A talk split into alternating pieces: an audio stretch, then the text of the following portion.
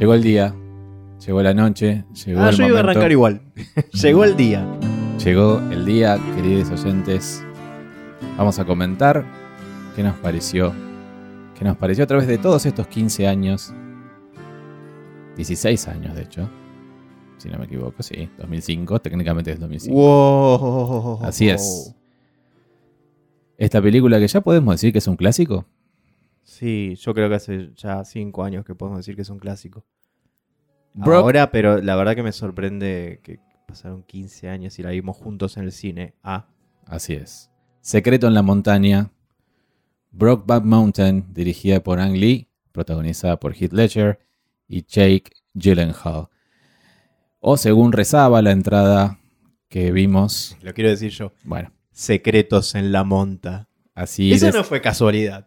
¿Por qué en la entrada justo estaba cortado ahí el título para que diga Secretos en la monta? ¿Vos qué opinas? No, yo creo que fue casualidad. Yo siempre creí que fue casualidad. Pero de eso vamos a hablar, queridos oyentes. era- eh, eh, o sea, si, si estaba mal cortado, diría secreto en la montaña. ¿Y por qué secretos?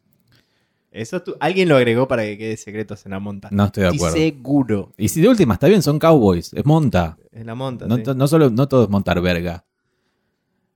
Mi nombre Hoy es. sí. Mi nombre es Axel Frixler.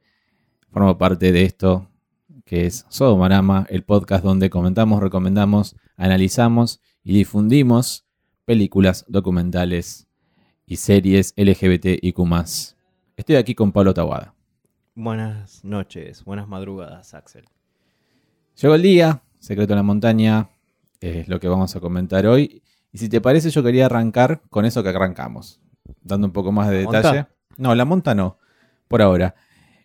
Contar cómo fue la primera vez que la vimos, que si no recuerdo mal, o sea, fue casi la primera vez que fuimos al cine, vos y yo, porque recién nos conocíamos. Sí, yo creo que algu- alguna vez, eh, o sea, de- apenas nos conocíamos, sí. Ese año, justamente. No, fue la segunda. La primera vez fue el, Alguna la- de terror mala. No, o la maldición de la perla negra, los piratas del Caribe, esas boludeces así. Em, pero Vimos sí, muchas películas. fue una de cine, las primeras. Pero una de las primeras sí. Secreto en la montaña, No recuerdo, fue la, la primera, pero fue una de las primeras. recuerdo la primera vez que vi el tráiler, que había en el tráiler, no existía YouTube, queridos Wow. oyentes.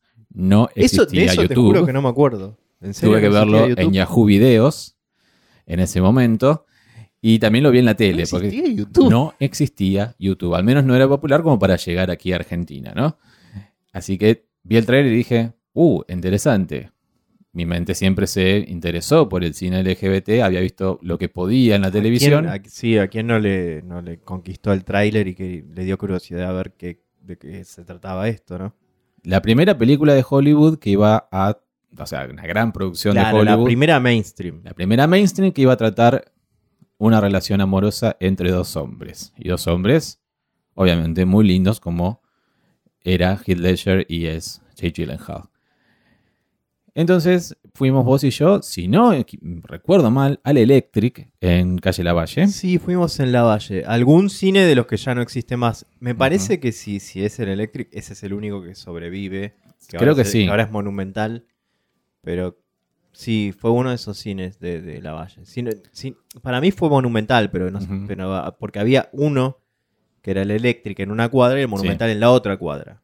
Claro. Y después No, este era el Electric. porque Me acuerdo que yo no lo conocía, era la primera vez que iba. Dije, ¿qué es esto? ¿Por Sí. qué es tan chiquito? ¿Por qué hace el proyector? Y, y otra cosa que recuerdo mucho es la reacción de la gente, público de la calle Lavalle, cuando estábamos viendo la película, que fue había muchas risas. muchas risas. en muchos momentos que no eran de risa, eran eh, risas nerviosas, ¿viste? Porque no estaban acostumbrados a ver dos hombres eh, teniendo sexo, besándose o... A veces parecía eh, como que lo tomaban como que era una comedia. Y creo que eso cambió ya incluso cinco años después de Secreto Sí, de la Montaña. Cambió Drásticamente, además. 180 drásticamente. Hoy ya es, te- si te reís de eso, sos un tremendo estúpido. Em, pero sí, recuerdo risas en momentos de besos, momentos cuando la mujer de Ennis los ve. Uh, uh, uh, uh. Risas. ¿sabes cuándo me acordé? Porque la vimos antes, queridos oyentes, antes de, de comenzar a comentar. Me acuerdo de Pará, risas. paréntesis. Siempre antes de hacer el podcast, aunque hayamos visto mil veces la película, porque a veces me dicen, ¿Cómo no viste esta película? No, siempre antes de grabar la revemos para cualquier detalle que se nos haya perdido Siempre. con el paso del tiempo a ver por dónde iba la cosa. Y ahora sí, esa parte que la gente se reía. Cuando pasa todo y se van al motel. Y cuando ven motel, me acuerdo que aparece simplemente el cartel que dice motel, la gente se rió. Como si "Ah, se fueron a coger. Todo lo que era coger, la gente se reía bastante en el Claro. 2005, la 2006. gente Creo que a principios del en ese 2006 la vimos. No sé, la época. verdad. Público de Calle La Valle ha cambiado tanto Ah, en las bueno, épocas. Sí, sí. Igual era un público difícil el de la calle La Valle. Por eso. Entonces, estaba eso. También fue como de qué se. Pará, ¿De y la parte ríen? que el patrón los, los ve de- con el binocular y los ve que están ahí jugueteando, ahí también se rieron mucho. También, también. Y si mal no recuerdo, las risas se fueron. ¿Te acuerdas del Espaleer? ¿Espaleer esto? Fue esa noche. No, no fue esa noche. ¿Fue esa noche? No, no fue esa noche. ¿Cuándo fue? En una de terror, seguro. No, fue esa. Bueno, si fue esa noche. Nunca La- recuerdo un sé lo que ibas a decir, que las risas se tornaron en. en al Ujú. final, hacia el final de la película. En completo silencio durante la mitad y llanto hacia el final. Porque realmente. El final, si no lloras con el final, sos un robot realmente. Eh, te puede no gustar la película, pero si no lloras con ese final. O sea, Daniel Day-Lewis, cuando murió Heath Ledger, el año que murió Heath Ledger, que fue 2007, Daniel Day-Lewis ganó un premio. Daniel Day-Lewis ganó un premio y dijo: Se lo dedico a Heath Ledger por el final de Secreto de la Montaña. O sea, date cuenta, Daniel Day-Lewis se, se emocionó. Vos no te vas a emocionar, pedazo de, de robot. Es increíble. Todo el mundo, sí, yo creo que todo el mundo. Así que bueno, pero lo otro que quería decir de la vez que lo vimos, la primera vez que la vimos, es que recuerdo que no nos gustó tanto. Claro, la primera vez que la vimos, la vimos con ojos, pensándolo ahora en retrospectiva, con ojos de militancia LGBT casi, porque decíamos, esto es estereotipo, esto, ¿por qué muestran el sexo que es así? ¿Por qué es- el sexo es violento? ¿Por qué se tienen que cagar a trompada? ¿Por Nos qué? ca- no- no, o sea, ellos nos parecieron hermosos, pero nos, ca- no- nos cayeron muy mal sus actuaciones, nos parecían Claro, inexpresivos. ¿por, por qué es así? ¿Por qué no...? Y bueno, toda una cosa tremenda. Me acuerdo que nos parecían horribles. Todo, todo, todo, todo mal nos parecía. Como que, ¿por qué Sí. tenía que ver? Y ahí empezó mi obsesión con que todo ojo, ojo, ojo. No es que no nos pareció emocionante ni todo eso, sino que criticábamos todos aspectos que después, la segunda vez que la vi, y había pasado bastante tiempo, eh, lo vi de otra manera, o sea, lo entendí de otra manera. Y ahora, más aún, eh, creo que, que- Ahora voy a decir qué es lo que creo, pero ibas Ujú. a decir. Eh, que creo que, lo que yo creo, es que estábamos como muy cínicos al respecto. Como que no podíamos Sí. creer que Hollywood, Al respecto de todo, estábamos así. de todo, sí, pero no podíamos creer que Hollywood nos diera algo mainstream y que fuera así. Queríamos más, queríamos más, queríamos todo. Estábamos, estábamos como muy eh, pendejos, por decir de alguna manera. Y sí. Pero bueno, la muerte paga, nos dimos cuenta de lo que nos perdimos después cuando Heath Ledger se fue y dijimos, vimos para atrás y dijimos, che, realmente era muy buen actor y el día de hoy lo seguimos afirmando, ¿no? Creo que independientemente... Es una pena que sea más recordado como actor por eh, el Guasón, que a mí me parece que. Ok, pero no, no, no, no hay, no tiene ninguna comparación con el nivel emocional que tiene esta película. Es mucho más sutil, muchísimo más sutil. Todo es en pequeños gestos, porque encima es un personaje que prácticamente no habla. No, le No. gusta hablar, es muy extremadamente introvertido. todo interno, sí.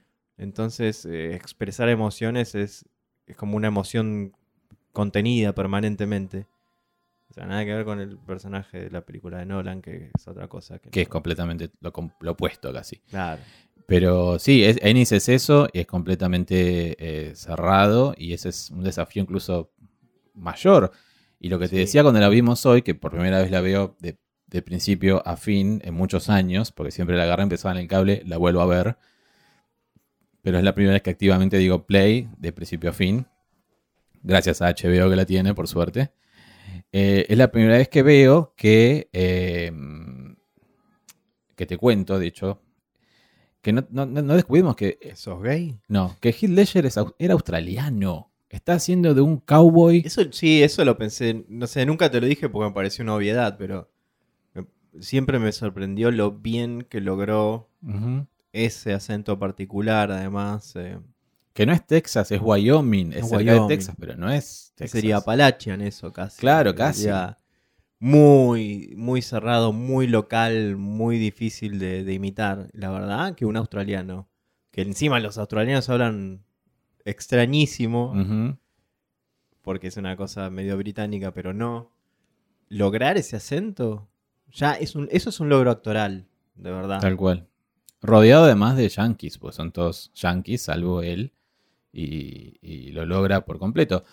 Y además, eh, ya no solo él, sino el resto del elenco son todos bastante verdes, jóvenes. O sea, Heath Ledger venía a protagonizar un par de películas nada más. La primera donde hace casi Sí, el príncipe boludo, como te dije antes. El Corazón de Caballero. Eh, creo que hizo Ned Kelly antes, o después, no me acuerdo, no, fue, creo que fue antes. Pero son todos eh, personajes británicos. Este es como el primero que tenía que era 100% protagónico y estadounidense y le salió fantástico, ¿no? Como vos dijiste, te- porque podés mencionar el elenco, todo el elenco joven. Todo, todo. Pero vamos a hablar un poco de la historia. Eh, ah, te, te leí el pensamiento, Sí. sabía que ibas a decir eso. Sí, sí, sí, porque me- me- me- no quiero... Va, va a ser largo esto, porque tenemos mucho para decir, pero... Y hace 15 años que estamos a punto de hablar de esta película. Exacto.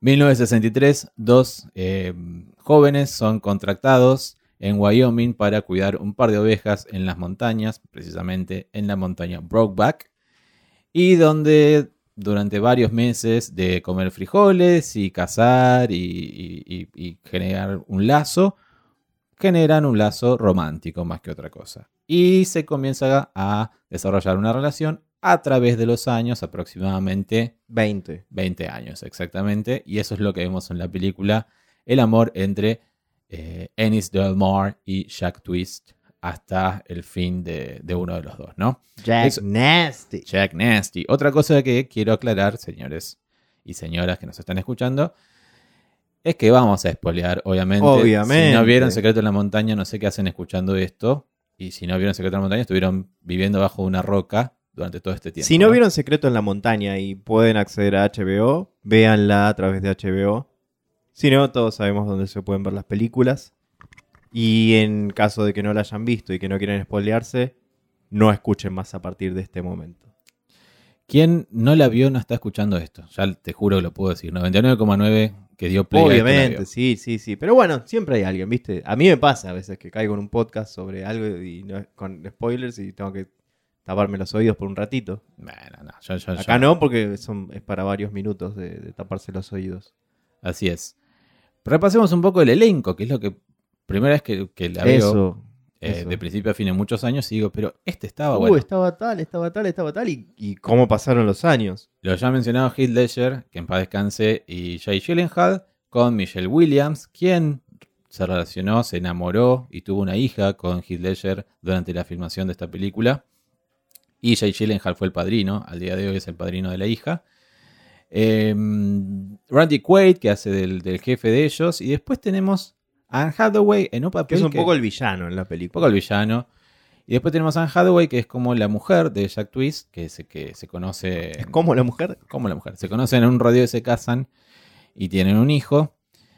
Y después tenemos otros dos cameos, tres casi cameos y cosas que vos decís, mirá qué loco que esté acá, que es Linda Candorlini, que vos no la, no la conocías mucho, pero bueno, la gente que vio Mad Men, Freak and Geeks, eh, Dead to Me y un montón de otras series la conoce. Dick and Geek se la empecé y después colgué.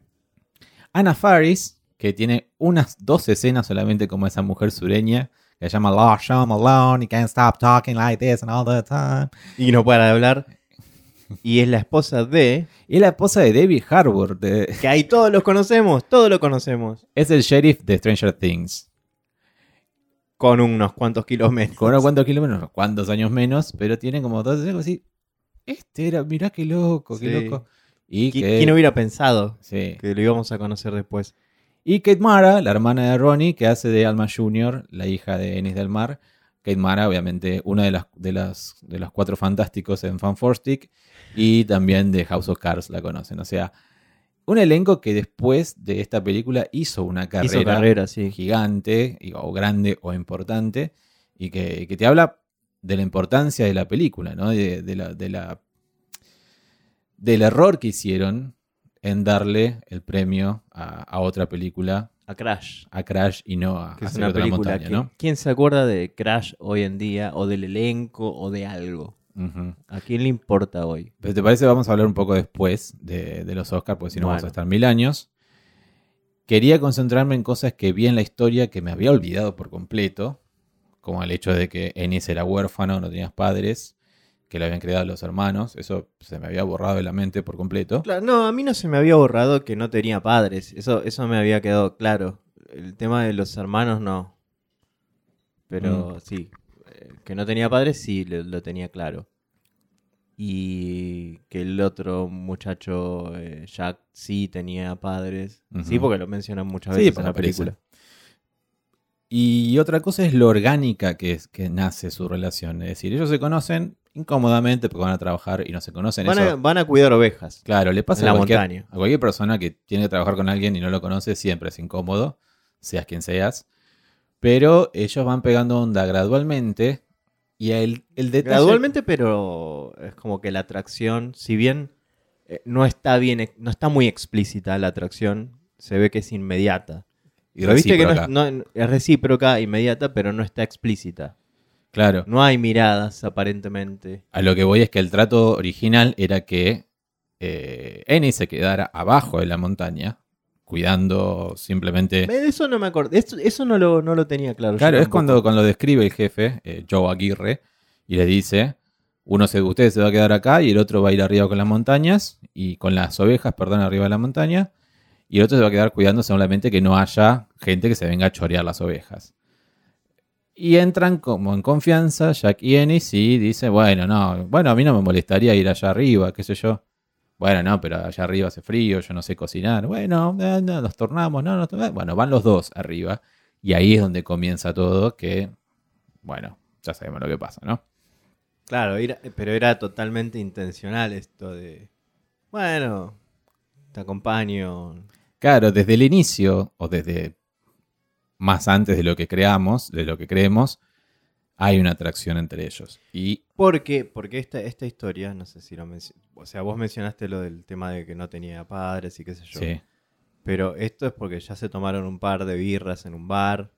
Entonces ya, ya se había iniciado como algo. claro, se toman un par de whisky también dentro de ahí, hablan de sus vidas y como que, sí. Y se ven en bolas Por también. eso ya no era tan incómodo, me parece, Por eso. el, por eso. el trabajar juntos en convivir así durante varias semanas. Y homosexualidad, aparte, yo creo que debe ser un embole también estar solo mientras esperando que el otro venga y el otro está arriba solo esperando que. Y Otro te cocine. a las ovejas, como suelen decir, o se O te gachas a tu compañero.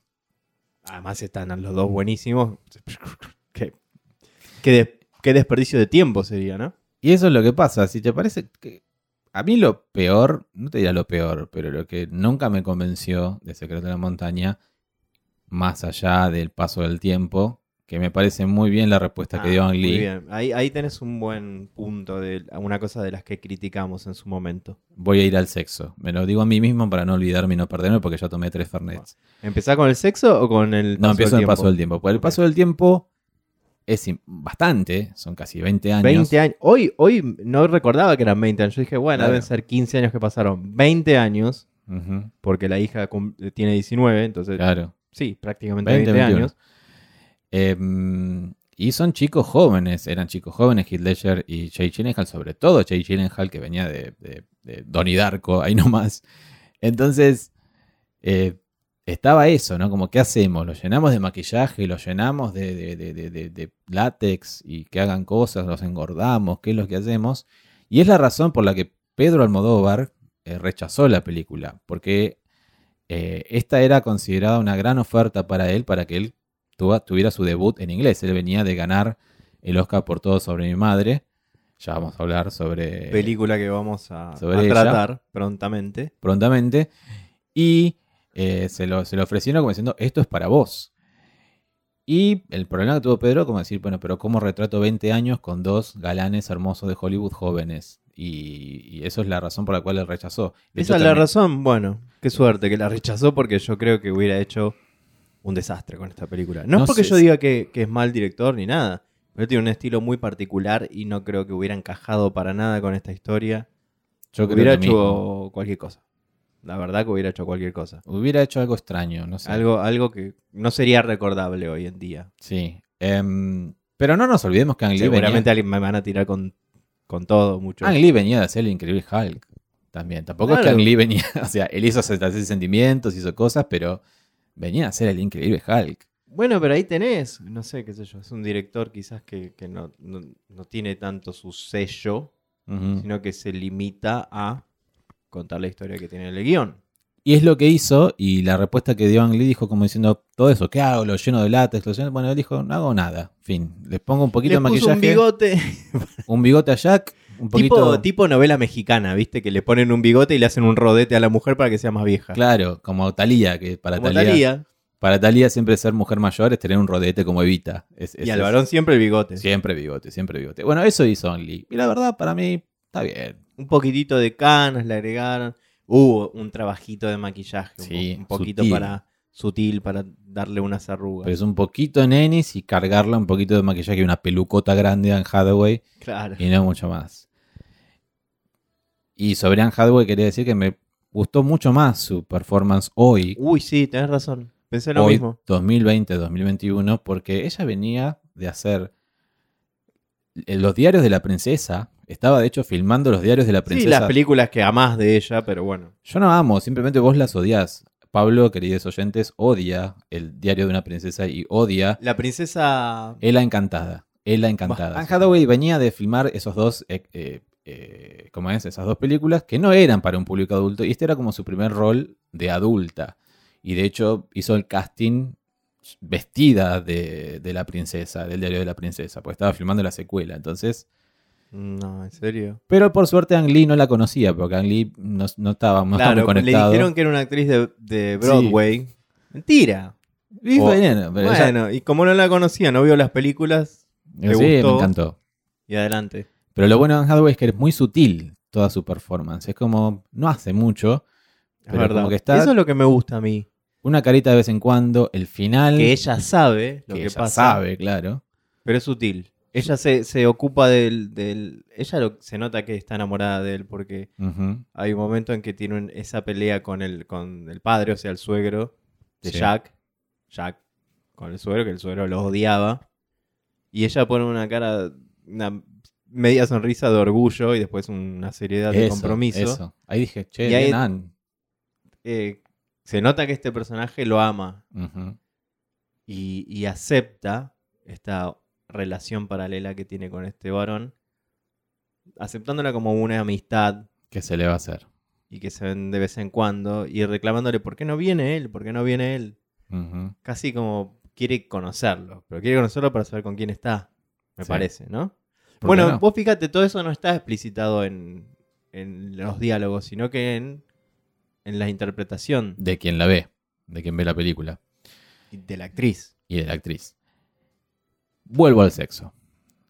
Y creo que es uno de los puntos débiles de la película, no solo porque no te la muestran, lo cual igualmente no impidió que la prohibieran en China, pero mm, la- creo que una escena y media que se muestra de sexo, una sola, digo, "Oh", que es justamente cuando Ennis se rinde, co- casi como un perrito mojado, después que ya cogieron por primera vez, Ennis va a la carpa donde está Jack sin remera y bueno, se besan. Y es muy tierna esa escena. Creo que ahí es como que, ahí dije, Sí, es la única que es eh, entre ellos que es afectiva a ese nivel sí. de intimidad, digo, ¿no? Pero la primera escena de Después sexo está es- la del motel, pero es otra cosa. La moto no la vemos. ¿entendés? Claro, Es por eso que no, solamente vemos el después. Y después vuelvo a eso también, porque quiero hablar de, de- de por qué Me me, duele. Qué me, y me emociona. ¿Qué me, qué me duele de Secreto en la Montaña? Em, que es más o menos lo que también me duele de, de Stonewall que hablamos hace dos semanas. Pero, como es? La primera escena de sexo que tiene no solo es ridícula, porque se puede decir, para estándares del 2005 es ridícula. Es ridícula, pero también la vimos en la otra película muchísimo más reciente, Godson Country. Sí. Es exactamente igual esa escena. O Violencia. sea, Violencia. y, y además la sencillez con que se, se tira saliva en tres dedos Y ya manda Ya está. al culo. y ya está todo bien. Teniendo en cuenta que son dos hombres en la década del 60, que es increíble como sepan lubricar un culo masculino, es increíble. Pero no solo eso, son dos cowboys que están comiendo frijoles constantemente, sin ningún problema tienen sexo anal. Pero no quiero ir a detalles escatológicos, me quiero detener en la violencia de esa escena y en la violencia en general de Ennis del Mar, ¿no? Que hoy lo podemos ver Sí. como, viste que está muy de moda ir para atrás y decir, ay, qué tóxico que era Ross de Friends, qué, qué, No, qué bueno. tóxico que era He-Man, qué sé yo. Ponele que bajo los estándares de hoy sí, eso es cierto, pero vos considerás que te lo aclaran todo el tiempo que esto se inicia en 1963 en un eh, una en un, eh, una región que era totalmente homofóbica, que soy homofóbica, imagínate en 1963, un cowboy, que si hoy no se puede, imagínate si se podría hace más de 50 años, 60 años. Yo creo que Ennis es violento por dos motivos. Primero, como vos decís, es un cowboy de la década del 60. ¿Qué va a hacer? Y además sus padres no estuvieron nunca criándolo. Tiene mucho bagaje sentimental. Él no tuvo eh, una figura paterna ni materna. Entonces es básicamente un roble que no sabe, no tiene sentimientos. No, Salvo- no, no, no sabe expresar sus No sentimientos. sabe expresar sus Tiene sentimientos, muchos perdón. sentimientos. ¿sí? Que para tener que correrse un hombre se lo coge con violencia y lo termina cagando una piña. Que para tener que tener una familia le grita a su mujer, casi le pega en un momento. Que para, no sé, des- desquitarse de las cosas que tiene, tiene que pegarse, cagarse a piñas con alguien random en la hoy calle. diríamos no, nada justifica esas actitudes que violentas. para llorar tiene que pegar una piña a una pared. Es decir, ese tipo de cosas son. No me envejecieron bien, pero bueno, hablan del personaje. Es así. Claro, es el personaje, vos, vos lo dijiste. Y creo que además también está así, porque ya en eso voy a la historia original, no al guion, sino a la, a la historia corta que se publicó en The New York Times, un cuento que se llama así, Brokeback Mountain, y en, Sí, el, en de el cual eso- se basó el guion. Eso De- recordaba. ¿En qué año, sabes? Annie Plurs, ay no, perdón, no, no tengo el año, pero fue antes. Bueno. Eh, pero fue enseguida, eh, fue de década del 2000, eso estoy seguro. Ah, bueno. Sí, sí, no hace mucho. Eh, que habla de que justamente Ennis es ese... Sí, ya hace mucho, lamentablemente. Ya hace mucho. No, digo, no hace mucho en relación a la no película. hacía mucho en ese momento, sí, claro. Estamos viejos. Estamos muy viejos. Muy ¿Vos te acordás cuando ser millennial era algo moderno y éramos jóvenes? Sí, pero ya no. ¿En qué quedó todo eso? ¿En qué quedó? En dolor de cintura y, y quejas con la FIP. Bueno, pero volví a eso. El personaje de Ennis tiene esa violencia porque es, es su manera de, de, de, de- de desen- de desembocar sus sentimientos, ¿no? Lo cual estaría bien, pero lamentablemente creo que eso contagió a otras películas, como la que vos mencionaste, Gods on Country, algunas otras que se me escapan, pero lo he visto en varias películas. Sí, Eh, sí. El equivalente del hombre violento Sí, como el hombre que no sabe expresar, entonces por eso es violento. Hasta, sin ir más lejos, el año pasado, eh, Historia de un matrimonio, donde Adam Driver le pega una piña a la pared también cuando antes de ponerse a llorar. Claro, bueno, si bien también está re- refleja una realidad de, en cuanto a la violencia machista, digamos, eh, creo que hoy se- también se puede mostrar al varón desde otra perspectiva y no perpetuar esta, esta idea de que está bien, porque de alguna manera están diciendo, bueno, es violento porque pasó esto y está bien, o sea, es natural que sea así. Y algo que me pregunté si hablamos de la violencia de un hombre en esa época, ta, ta, ta, ta, ta, ta. ¿Me entiendes en lo que digo? Sí, no? sí, sí. Digo, ¿por qué Jack no es así? ¿Por qué Jack es una puta loca que no para de coger y que no tiene problemas en, en ser lo que es? Ni siquiera, ¿eh? Pero ¿por qué no, no se desemboca así? ¿Por qué le grita sus sentimientos a Ennis? ¿Por qué le grita sus sentimientos a su suegro? ¿Por qué no simplemente caga piñas a la pared? Y creo que es funcional a la historia el hecho que Jack no sea así porque, y ahí me voy un poco al carajo. Ser pero- romántico, digamos. Claro, en el romance siempre tienen que haber como dos polos opuestos que se atraen. Desde Titanic, eh, no sé, lo que el viento se llevó. Si no sería aburridísima la historia. Ellos son opuestos hasta como lucen. Uno es de ojos negros y rubio, el otro es ojos claros y morocho. O sea, sí, eh, tiene que ser estéticamente atractivo y tiene que ser el Romeo y Julietismo para que la historia de amor sea atractiva, ¿no? Creo que es eso también. Vos imaginate que también que, que Jack, eh, eh, es- la familia de su esposa es una familia rica y la familia que, que conforma a Ennis es es- está en la total pobreza. Claro. Él no- va de trabajo en trabajo y De viven Texas, al día. de Texas, que es un estado más grande, más poblado, con más oportunidades. Y más homofóbico Y y más más, homofóbico. racista y más todo. Y Hoy, eso- ¿eh? Imagínate hace 60 años. Por eso el fin de Jack, que ya vamos a hablar sobre. Ahora podemos hablar ahora también, ¿no? Porque ahí. Sí, me parece bien. Hay historias y, y teorías sobre el final de Jack. Lamentablemente, Jack muere. La historia oficial la cuenta el personaje de su mujer diciendo que estaba inflando una goma. Se salieron las bujías, ¿no? ¿Cómo se llama eso? Y. Nunca viste un auto en tu vida. Encima, no, sabes manejar, pero nunca viste. ¿Qué Mirá, se salió? ¿Salió el eje No, transistor? O, el, o el piloto de arranque. está inflado, no sé qué pasó, estalló la, la tapa de, de la llanta. Mm. Se le. Es una historia muy inverosímil. Le, se le, le golpeó la cara y entonces eh, se murió. Ah, se ahogó en su propia sangre y se murió. Sí. Una cosa que no, evidentemente es algo totalmente inventado para cubrir algo que Es pasó. inverosímil, es inverosímil, sí. Y en ese, en ese momento se ve una especie de. No de flashback, porque no, no califica de flashback, pero creo de que. No una sé. escena que, que podría ser lo que realmente pasó. Que es que la- alguien lo mata y le pega con una cosa, Con- no sé con qué, en la, en la cara. Con una llave de cambiar ruedas en un auto, creo que es. Ponele, qué sé yo, no vi lo que era. Yo entiendo, lo que entiendo ahí es que se lo imagina Ennis. Llave de cambiar ruedas en un auto. ¿Cómo Wow. se llama? Llave de bujías de, de crossover. Llave de cruz. Eso. Creo que se lo imagina Ennis, eso. Para mí. Entonces, y se lo imagina basándose. Basándose en su propia historia, claro, porque la su padre lo llevó cuando era chico a él y a su hermano a ver cómo habían matado a un vaquero gay que vivía con su pareja. Exacto. Y como dice, eran hombres rudos, pero Igualmente. la gente se burlaba. Alguien lo, lo mató con una llave inglesa en la, en la cabeza y lo arrastró del pene hasta que se lo arrancaron. Y muestran el cadáver. Claro. Y él se imagina que esto es lo mismo que le pasó, porque obviamente eh, Jack ya estaba con otra persona, porque basta esta relación de 20 años donde nos vemos dos veces por año. Dos veces por año. ¿Quién aguanta algo así, no? Y a veces no queda El amor, otra. El amor. El amor, el amor es así, lo sé.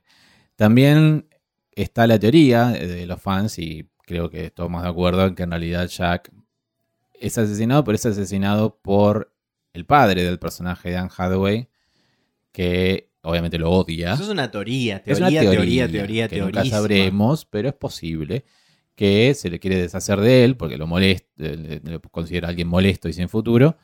Y ah, cuando se entera, Tiene la excusa perfecta. la excusa perfecta de que Jack está tiene plata como para hacer eso. Exacto, que está conviviendo con el personaje de- del sheriff de Stranger Things, aprovecha y seguramente Me hubiera manda, gustado ver esa parte de la Eh. historia, ¿eh? manda a esta gente a que lo mate, a Jack Twist. No la parte que lo matan, sino la parte de la convivencia. Se entendió que cuando coge el sheriff de Stranger, de Stranger Things, Exactamente, que es- me encanta, me encanta. David Gilmore, exacto. David Harbour, perdón, David Gilmore es. David Harbour, ay. Este. mm, ¿Querés que te saque eso que estás No, no estoy bien. Es posible que haya pasado eso. Es posible, Es plausible. plausible. La teoría, pero no, no- no- eso no, no se ve en la película. Quizás eh, lo mataron en una de esas escapadas a México. También. Viste que él se escapaba a garchar a México. Ujú. Porque todos sabemos que México es el lugar de, para. Sí, no hay en Texas. putos. En Texas No, no, hay, no, hay no, en no. México. En Igual esa es la fantasía yankee de todo lo que. ¿Dónde nos vamos? México a México. Claro, ¿dónde escapamos de la ley? A México. ¿Dónde O, vamos a si no, coger? Las a. México. Sí, es así.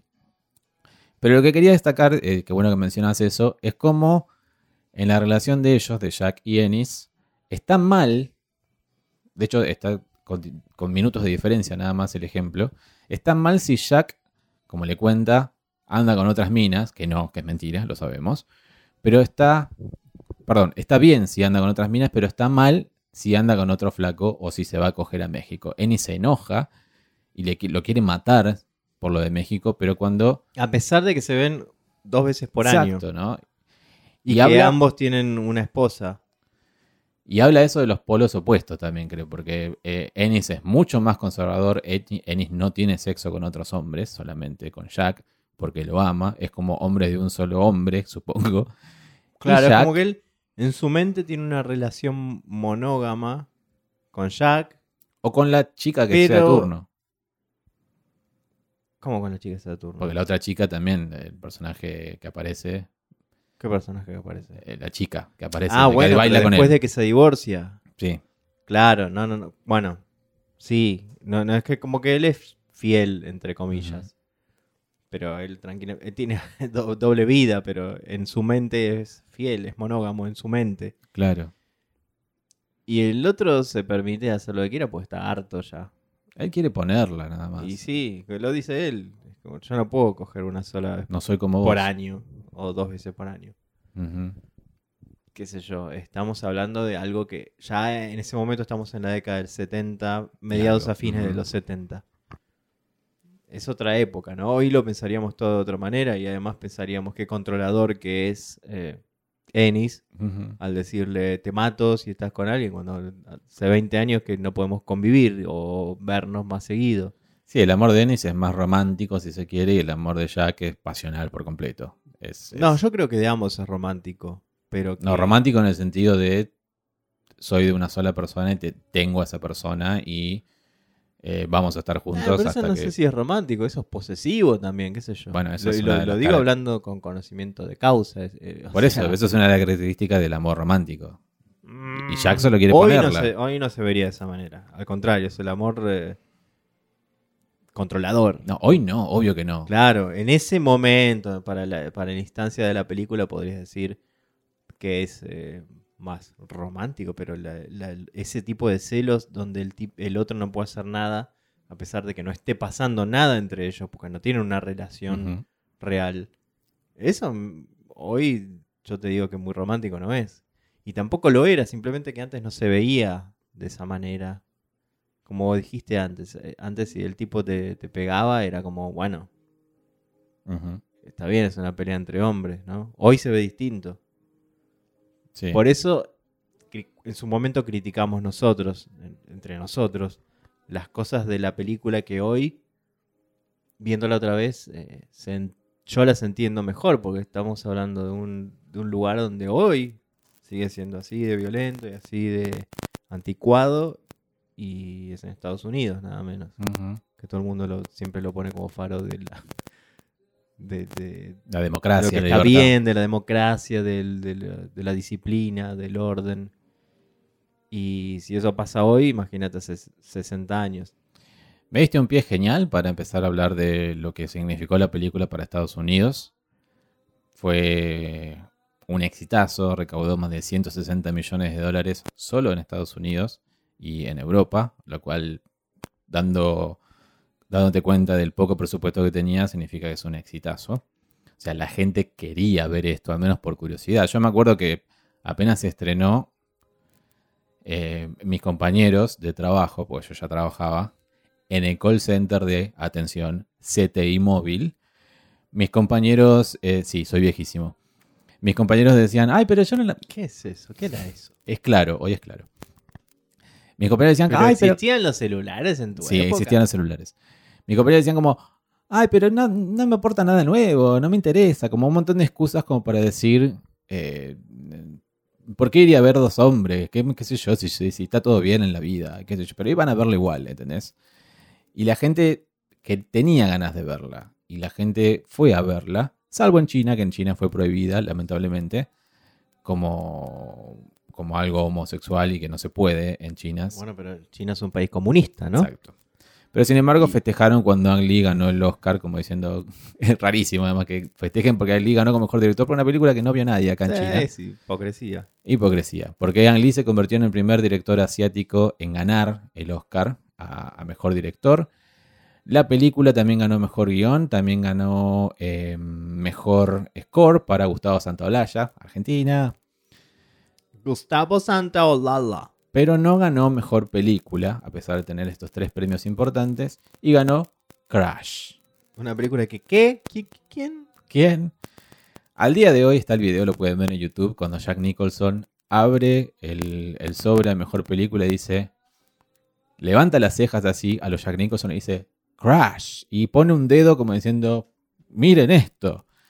Y se puede escuchar, si prestan atención, un "Ah, en Una el público. sorpresa para todo el público porque era la candidata número uno Brokeback Mountain. La sorpresa que tiene la gente de Crash subiendo diciendo no lo puedo creer que, que ganamos cuando evidentemente Cuando nuestra película es una mierda, ¿por qué ganamos? no lo merecían. O sea, Crash tenía solamente mejor guion y nada más.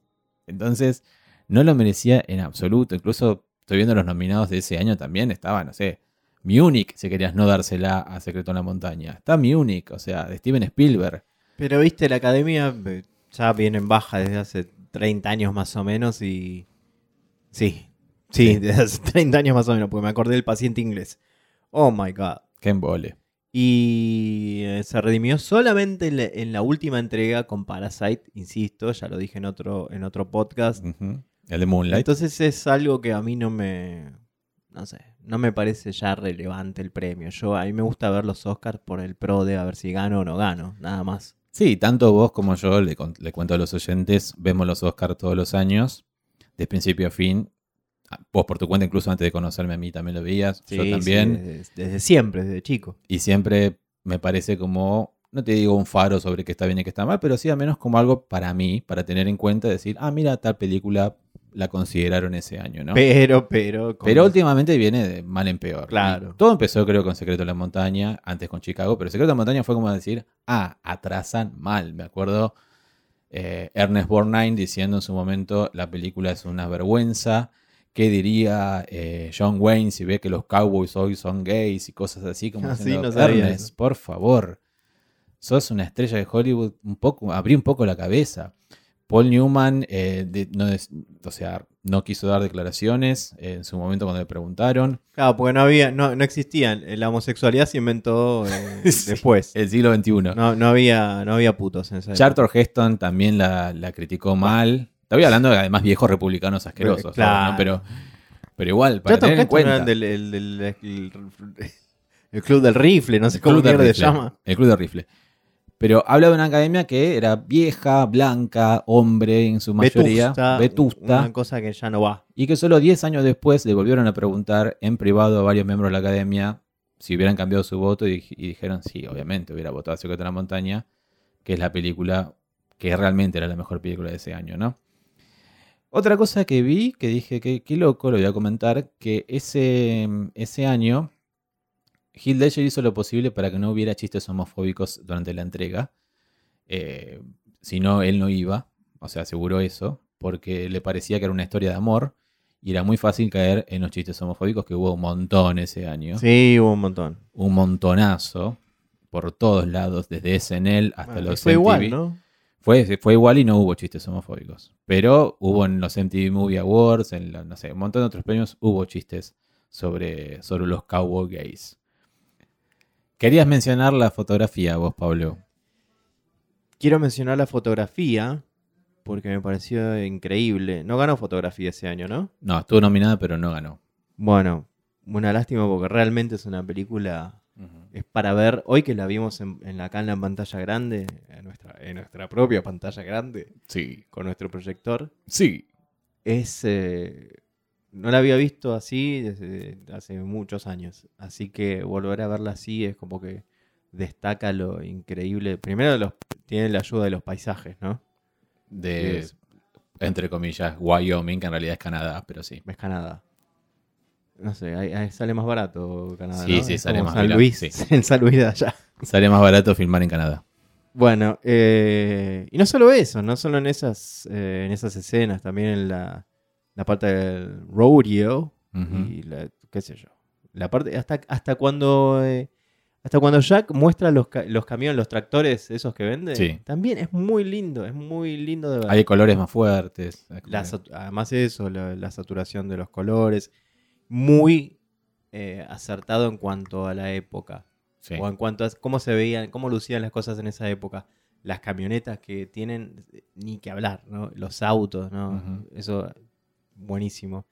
Y algo, algo en que siempre le pifian las películas y que yo siempre critico es en los peinados y en el maquillaje. Sí. Y acá, al- eh, al- a los peinados, pero a los peinados de la gente que tenía plata para peinarse, ¿no? Como Sí, a- obvio. el personaje de Dan Haraway. Bueno, tiene exactamente en los 60, como se peinaban las mujeres en los 60, y en los 70, como se peinaban las mujeres en los 70.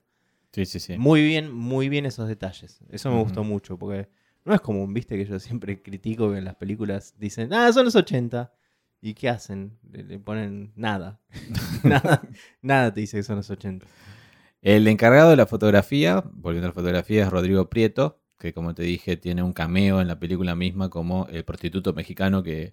Yo no sabía, me enteré hoy y te dije, Sí. decime cuál es, decime cuál es, decime cuál es. El prostituto mexicano que está con Jack Twist ¿Y qué es Rodrigo dice? Prieto. Eh, Hola señora, buenas Hola, noches. señor, ¿cómo le va? Mientras un niño dice chicle, chicle, chicle. vendo chicles, Ando, chicle. Bueno, Rodrigo Prieto es mexicano y bueno, fue es frecuente colaborador de Iñárritu, así es como llegó a Hollywood y conoció a Santa Olaya y toda esa gente. Este, y de Scorsese, fue nominado dos veces más al Oscar, pero hasta ahora no lo ganó. Otra cosa que quería mencionar de la película, y va en- de, de la mano con lo que vos querías mencionar también, es. Son en realidad las mujeres de la película. Ya hablamos de la homofobia, ya hablamos de la violencia, ya hablamos de, de la violencia de que tiene Hit, la violencia de la, de la sociedad toda.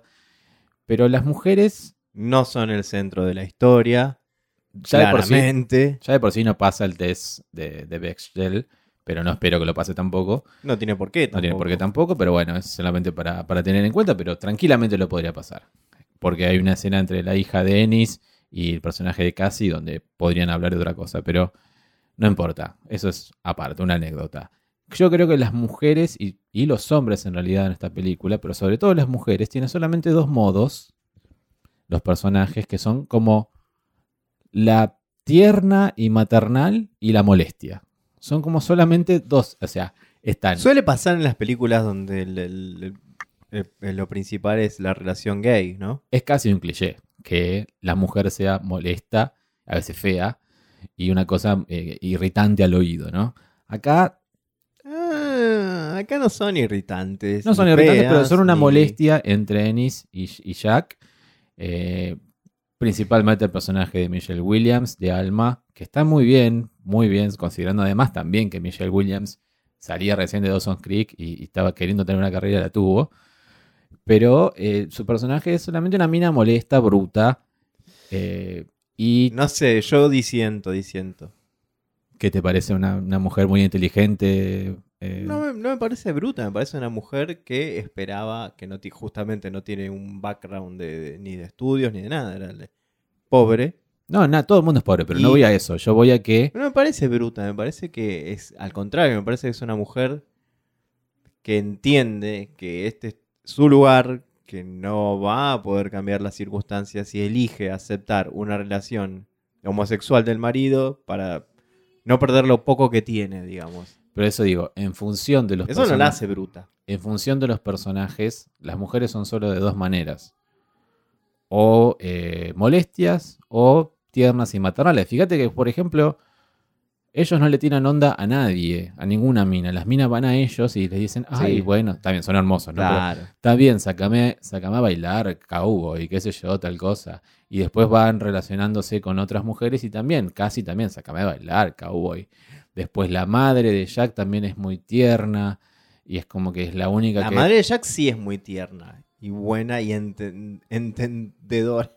Y la hija de Ennis también en ningún momento lo resiente como por decirle, pues tranquilamente ya podía rechazarlo y decirte A mí separaste. me parece que, que te acá- separaste de mamá. Yo no, sé, no comparto tanto con vos. Yo creo que todas las mujeres tienen, con sutileza, como todos los personajes, diferentes eh, Matices. matices o aspectos o, o caras que, son, que, que no son iguales.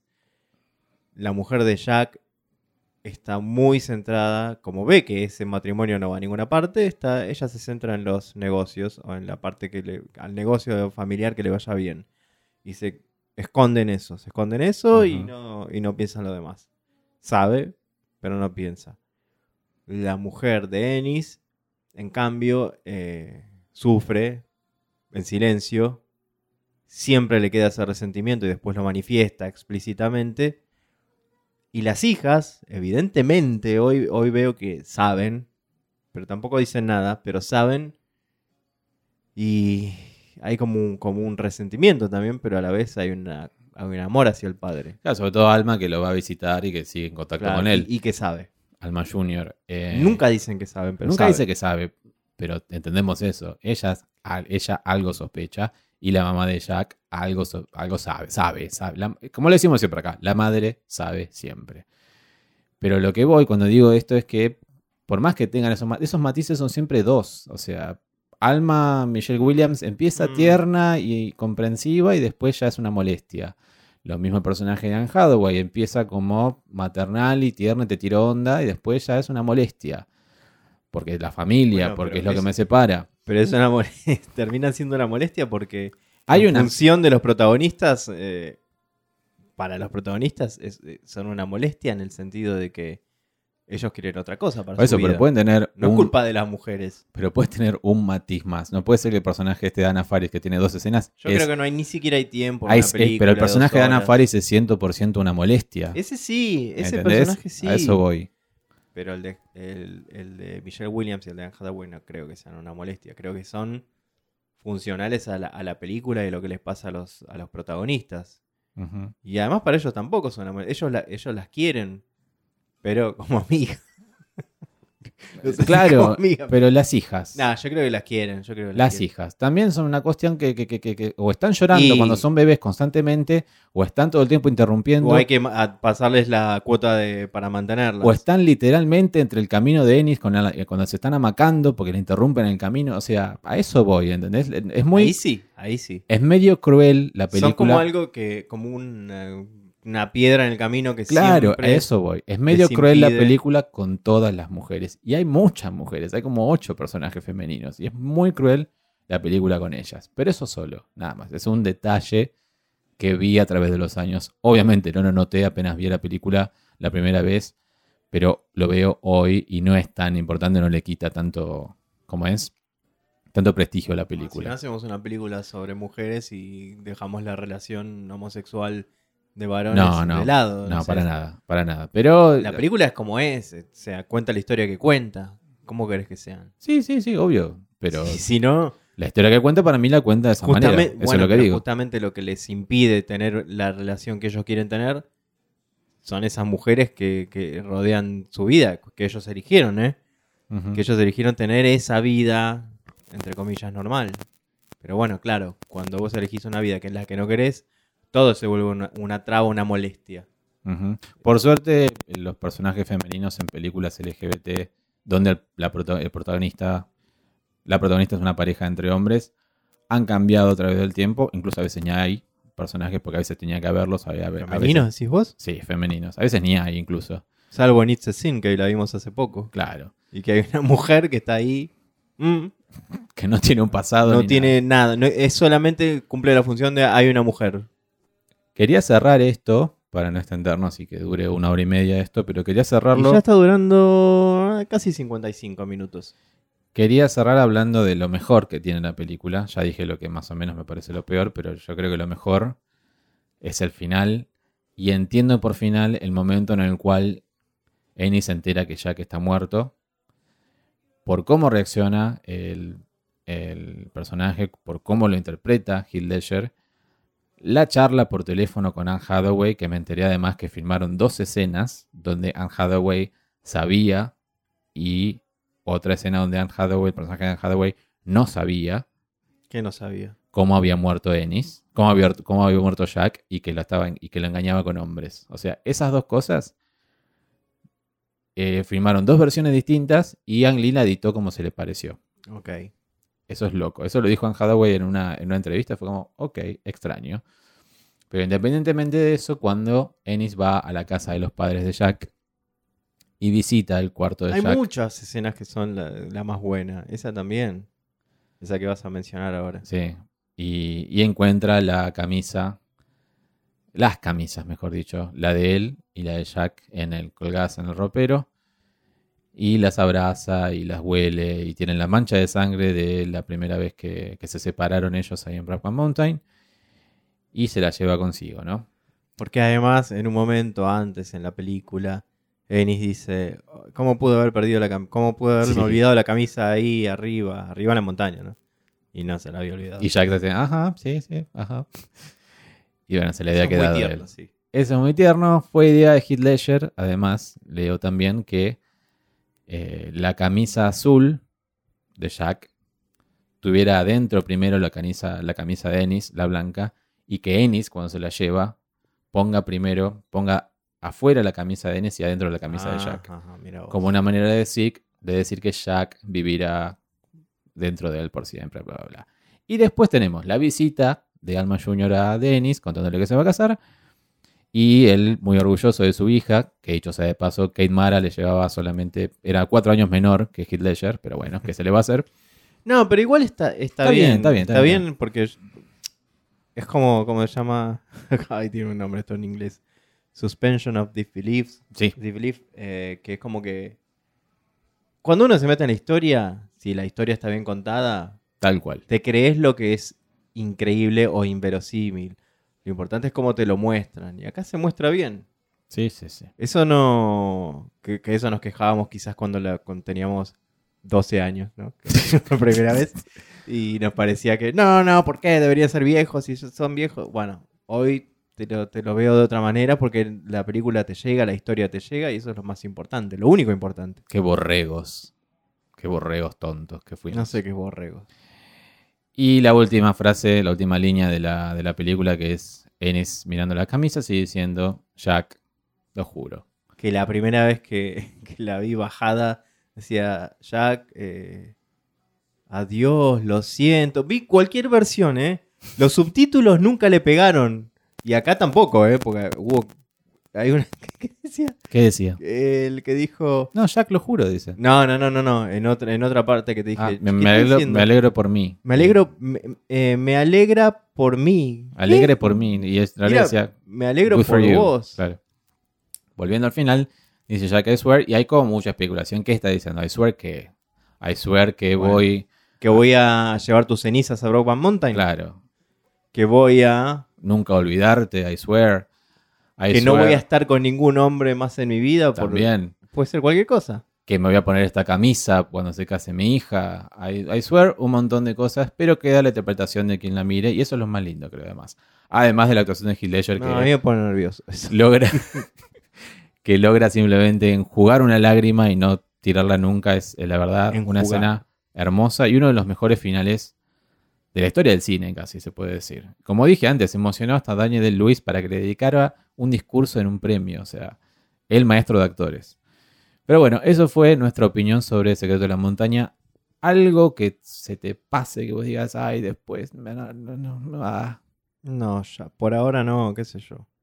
No. Ya hablamos de la relación de Ennis con las hijas.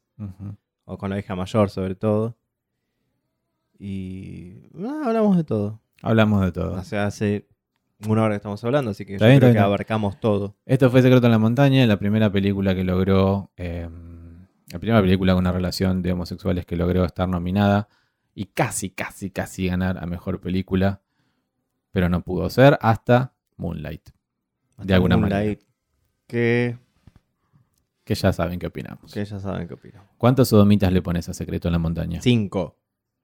Nah, no, para. No cuatro sé, y yo- medio, cuatro y medio, cuatro y medio. Yo entré a IMDB y se ve que en algún momento de fan loco en el 2006 le puse 9. Yo le puse ocho. Hoy entré recién y tenía ocho. Eso es lo bueno de IMDB, porque bueno, hoy no sé si le pondría 9, que serían, no sé, pero yo le pongo 4 No estrellas. sé. No, yo cuatro y medio, cuatro y medio. 4 estrellas, 4 sodomitas tranquilas. Porque yo pensé, eh, Renato, de, de películas LGBT, Sí. que le decimos que lo que sigan ese, a esa cuenta de Instagram, Sí. películas LGBTQ IQ. IQ, y que hace reviews eh, muy interesantes. Un Y beso, decía, Renato. no sean, no sean tan severos como fueron con, Moonlight. con Moonlight. Y no, porque la verdad que eh, esta vez que la vi, me volvieron a gustar las cosas que me gustaban, las cosas que me disgustaban ya no me disgustan tanto. La, ve- la veo mejor. Me parece que envejeció muy bien la película. Yo la veo mejor también. Sí, la veo mejor y soportó, soportó muchas críticas que se le han hecho a través de los años y la verdad estoy casi ahí. Gracias por escuchar y gracias por acompañarnos en este viaje hermoso que fue comentar y recordar Secreto de la Montaña. Nos despedimos, si te parece, con la música de Gustavo Santaolalla. Sí, Eh, por supuesto. Ganador del Oscar. ¡Argentina! Por estos Otra cuatro vez. acordes que es tum, tum, tum. Y nos enteramos que Santo Lala hizo con, con Bernie Turum. Taupin la, la esa Brum. canción. Sí, sí, sí, sí, es una Ya canción. me olvidé para- cómo se llamaba. Digo, The Love, love That is never gonna grows never- old. eh, no, no, Un no. amor que nunca envejecerá, pero bueno, no, no quedó nominada en los premios Oscar, pero sí en los Globos de Oro. O sea, Bernie Taupin, el, el que hizo todas las canciones con Elton John en la carrera de Elton John. Todas, todas, todas. Tal cual, como lo pueden ver en Rocketman. Así que, eh, grosso, grosso. Gracias a todos ustedes por escuchar y por hacernos eh, sentir tan bien y por todo lo que nos dicen y nos recomiendan. Y por este, este gran seguimiento que tenemos de, de Sí, aumento de, de followers en Spotify. sé que puede parecer, a ustedes dicen, che, no, qué molesto, eh, porque, no sé, algunos chicos me dicen, mi película favorita es esta. Digo, ah, sí, ¿cuál otra? Y me mandan una lista. Sí, mándenos lista de todo. Sí, mándenos lista de lo que quieran. No hay ningún, ningún problema, la verdad. Eh, estamos para servirles, supongo. Sí, ¿por qué? ¿Pero dijiste como algo que te molestaba? O... No, a mí no, a un chico que dijo, ay, perdón, que me, te man- mirá, mis películas son esta, esta, esta y esta. Ah, no, esta". no, no, al al contrario, viste, hay un montón de que se nos pasan. Ahora estamos con estas que son las más mainstream y que nunca las nunca hablamos de estas y hace millones de años que tenemos pendientes en hacer esta, Moonlight eh, y, y muchas más que vienen para adelante. Se vienen muchas cosas. Mira, ahí ¿Qué está, estás haciendo? la música. Bueno, vamos cerrando mejor. Muchas gracias por haber escuchado. Un abrazo grande. Y hasta el próximo podcast.